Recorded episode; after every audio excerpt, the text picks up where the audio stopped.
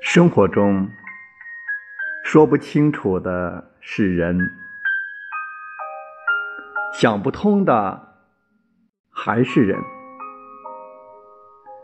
清醒中糊涂，糊涂中清醒。宽容别人就是善待自己。人不一定信佛，但一定要有佛性。不利用善良，不欺骗感情，